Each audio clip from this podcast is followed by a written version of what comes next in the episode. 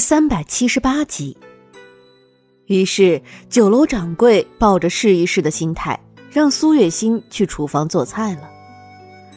苏月心虽然已经很长时间没做过菜了，但是手艺还是在的。他的菜还没出锅，林子瑜就已经迫不及待了。重阳大人，那位姑娘是您的心上人吧？酒楼掌柜自然也是看出了一些猫腻，秉着八卦的心思，他有些好奇的问。不，他只是我的一个朋友罢了。林子瑜是有自知之明的，自然也不会在外面乱说什么。只是他的目光的确是一直落在苏月心的身上。虽然林子瑜不承认，但酒楼掌柜心里清楚，苏月心就是林子瑜的心上人，当下也在心里确定了。待一会儿，无论那位姑娘做的菜好不好吃，他都会把那位姑娘留下的。酒楼掌柜这样想着，鼻翼便飘出一阵香味儿。苏月心做的菜竟然是香气四溢的，不过是闻着就让人有些蠢蠢欲动。酒楼掌柜一时间倒也有些期待起苏月心做的菜来。不一会儿，苏月心便端着菜走到了两人的面前。最先动筷子的是林子瑜，他从未吃过苏月心做的菜，但这一次的体验让他觉得很幸福。哪怕只是因为吃到了一口苏月心做的菜。林子瑜意识到这一点的时候，不由是一阵苦笑。从什么时候起，他竟然也变得这么容易满足了？掌柜，我做的菜还合胃口吗？苏月心有些忐忑的问。古代的调味料实在是太少了，他只是用了一些食材来代替，不知道还能不能满足这古代人的需求。嗯，你做的很不错。酒楼掌柜本来对苏月心的菜并没有抱多大的希望，但是在尝过他做的菜以后，他就开始赞不绝口。原本掌柜的是想看在林子瑜的面子上，勉勉强强的答应让苏月心留下来，但是现在哪里还需要给面子？这样的一个大厨，如果是在其他的酒楼，他都要想办法把人给挖过来。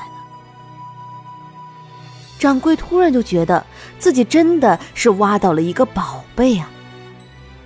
他越想越是觉得开心，又忍不住多夹了几口菜。掌柜的，几日不见，你的身材倒是越发的肥了，你应该多吃些清淡的，这大鱼大肉的还是要少吃些的。这样一来，林子瑜就不乐意了。林子瑜说着。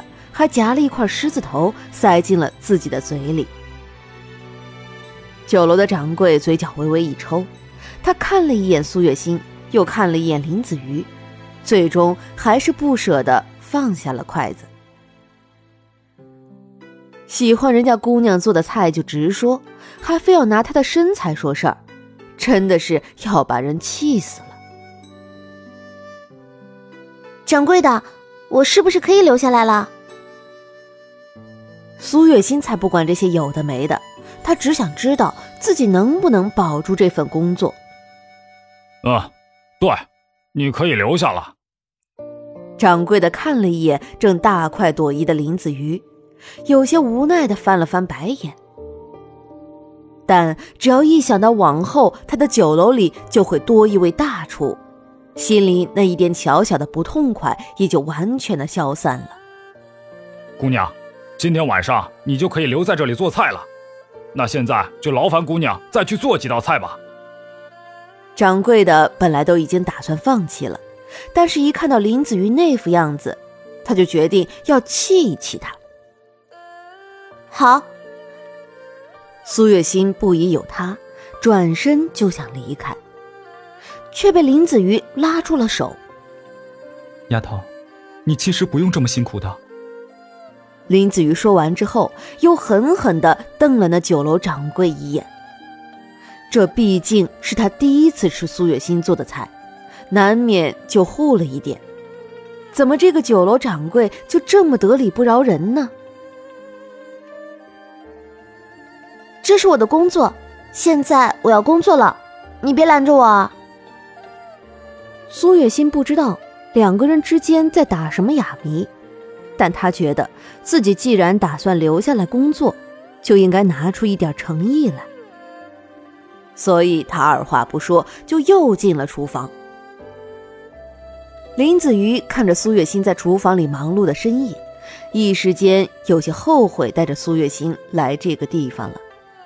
这样的话，苏月心会不会太辛苦了？还说不喜欢人家姑娘，丞相大人，你的眼睛可都快看直了。酒楼掌柜笑着揶揄：“行了，别贫嘴，你一定要好好待她，不能让她太辛苦。”林子瑜知道苏月心的脾气，一定是不会怠慢自己的工作的。啊，丞相大人放心。就这样，苏月心就一直留在了酒楼里。话说，京城里突然出现了一位神厨，做的菜十分的好吃，但却有一个条件，就是这位神厨每天只做一百道菜。多了没有？京城里一些达官显贵们为了吃到神厨做的菜，每天都争得头破血流的。而与此同时，那位神厨却丝毫不知自己的名号已经这么大了。掌柜的，今天的一百道菜我已经做完了，我是不是该回去了？苏月心擦了擦手。把做饭时的旧衣裳换下，然后在酒楼掌柜的允许之下就离开了。他在这酒楼里已经待了一个月，这一个月里他挣了不少银子。这一天就是他领月钱的时候，又正巧赶上了城里的乞巧节，所以苏月心跟沈炼上街去逛了逛。沈炼比起之前当王爷的时候，已经收敛了不少，并且整个人的气质看上去也和之前大不一样了。苏月心知道，沈炼过惯了富贵的日子，乍然变成这样，心里肯定是会有一些不平静的。今年的乞巧节看上去是不是很热闹？苏月心生怕沈炼会不开心。所以他只能没话找话说。啊，沈炼的反应很是平淡。啊，听说乞巧节都是要放河灯的，咱们也去买一个好不好？苏月心知道沈炼不是很活跃，但他还是很努力的想要调动沈炼的情绪。只是沈炼的反应依旧很平淡。根本就没有要附和苏月心的意思。苏月心无奈了，他已经不知道要说些什么才能让沈炼高兴起来。沈炼，你到底要怎么样才能变得开心起来啊？我知道你的心里很难受，但我的心里也不好受啊。你到底要怎样才肯笑啊？苏月心有些生气。沈炼就像是丢了魂儿一样，除了一个“嗯”字，就没有再说过其他任何一句话。沈炼，苏月心差点被气死，他都已经很尽力了，为什么沈炼就是要做出这样一副表情呢？他难道不知道他这样会让他很难受吗？苏月心越想越是觉得无力，眼睛里。都已经蓄满了泪花，最终他还是没有忍住，大步的跑开了。乞巧节的人本来就很多，苏月心又是往人堆里跑的，所以不过一会儿他就没了人影。等他反应过来，回过头去看沈炼的时候，沈炼早就已经不知道去了哪儿了。苏月心有些后悔，想要回头去找沈炼，但人山人海的，又怎么可能找得到？苏月心找了一会儿，没有找到人，便放弃了，转而被一盏花灯吸引了去。